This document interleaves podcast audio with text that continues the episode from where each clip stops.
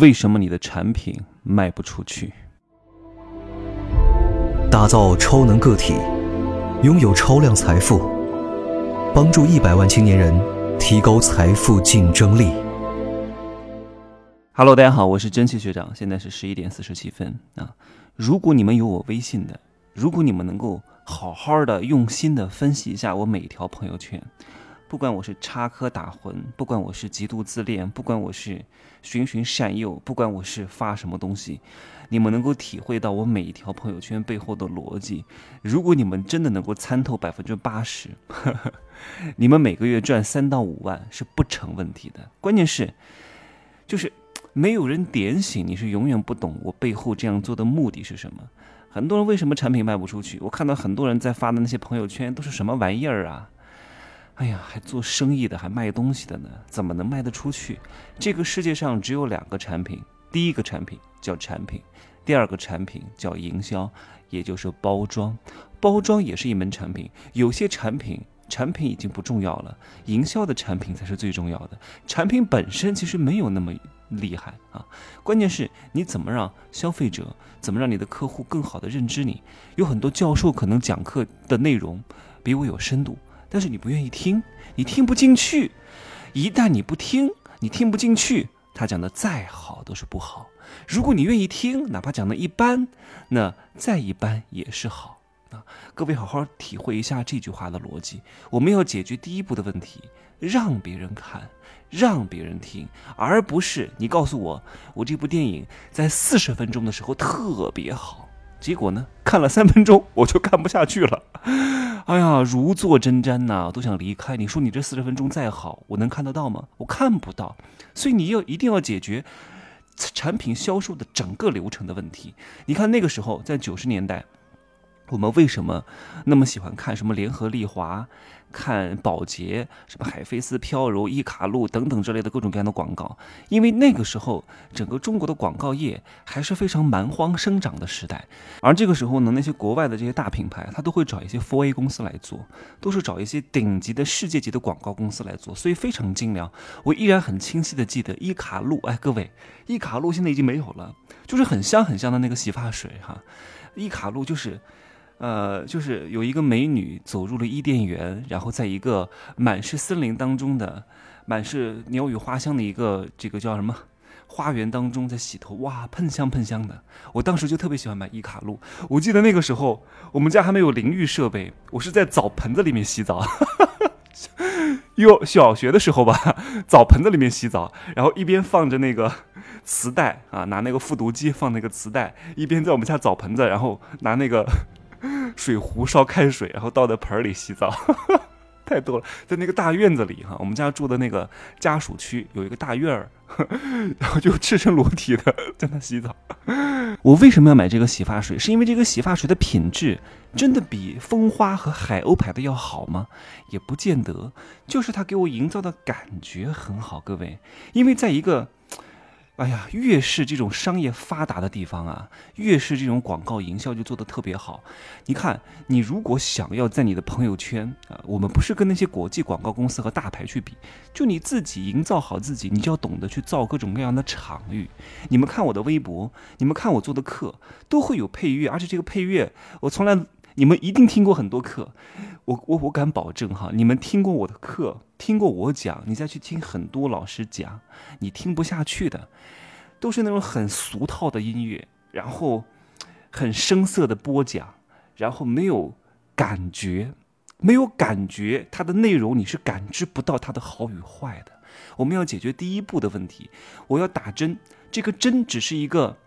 只是一个注射的容器，但最终我们是要把针里面的药水推进去。如果你不能安抚好这个患者的情绪，你没法把这个针打进去，他就不愿意打，他就闹，闹到后来你就打不进去啊！打进去了，这个针也不小心弄折了，或者浪费了很多药水，那你不是得不偿失吗？你产品再好又能怎么样呢？进不去永远都不好，吃不到永远都不好，用不上永远都不好，听不到永远都不好。所以，我希望各位可以更多的把时间放在自己的产品营销和包装上，这个很重要。你不要觉得这些东西能够只是增加你的成本，但是它会降低你用户的教育成本，你懂吗？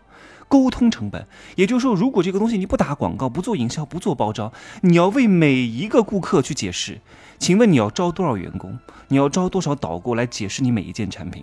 当你通过顶层的教育，让所有的用户通过大而全的营销包装，通过不需要人沟通的方式去讲明白的话，那是不是每一个在终端的环节就临门一脚，你就不需要让这个导购和这个用户解释太多？你要知道，你要培养一个导购员能够把你这个产品讲清楚是不容易的，你要花费培训成本、人力成本啊，他离职了还要再招人，招人的成本。这不是钱啊，所以有时候我们希望把这个问题看得更加深入一点。你看，在上个世纪哈，我记得有几个特别好的广告语哈。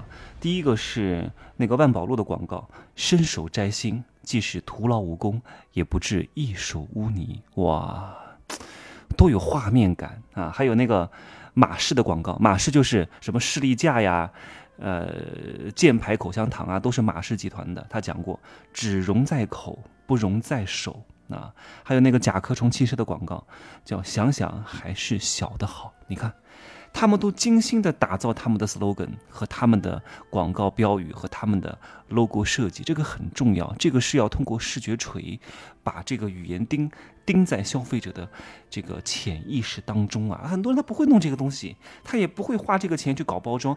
今天还有一个学员来问我，哎，你帮我起一个名字啊？我们这个美容店开业了。我说这个名字随便就能起吗？你的这个名字要和你的战略相关，你的这个名字要和你个人的创始人是有某些联系的，你的这个名字。要是有多层衍生含义的，而不是随随便便起一个又土又丑的名字，有什么意义呢？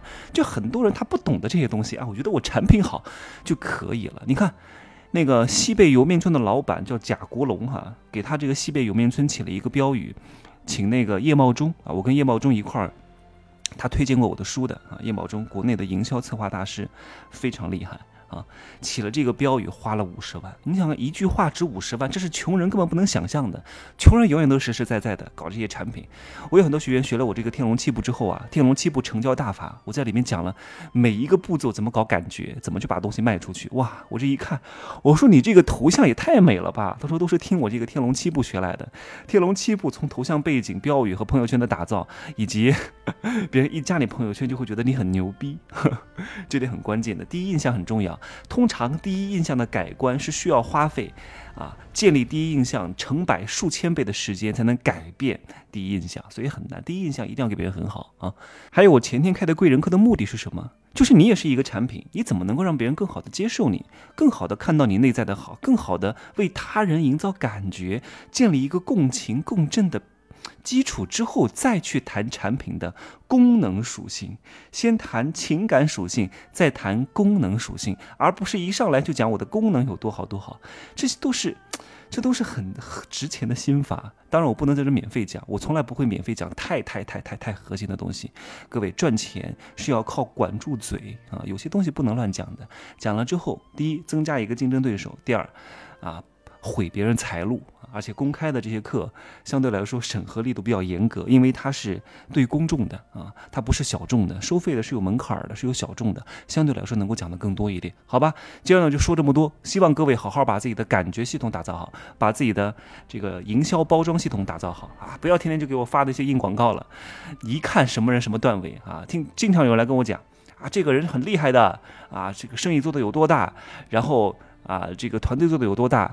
我说我看看他朋友圈，一看天天发产品，这个人一定是假的，这个人一定是刚刚入门，这个人一定是不得道的，或者是凭运气做起来的，凭之前的累积做的还不错，但是他做不大啊，就就就这样了，水平就这样了，亏一半。而知全豹，见微知著，就是我们看这些人，因为我们他的流程我都走过啊。很多人，你看，包括我之前的同行，他们都看不懂我的朋友圈，只有羡慕嫉妒的恨，又恨又嫉妒我，因为我跟他们同时起步。为什么我能够在平台之上再建立一个平台？他们永远都在这个平台当中打转，永远都是干电池。好吧，今儿呢就说这么多哈，可以各位加我的微信。真奇学长的拼数字母加一二三零，备注喜马拉雅，通过概率更高。再见。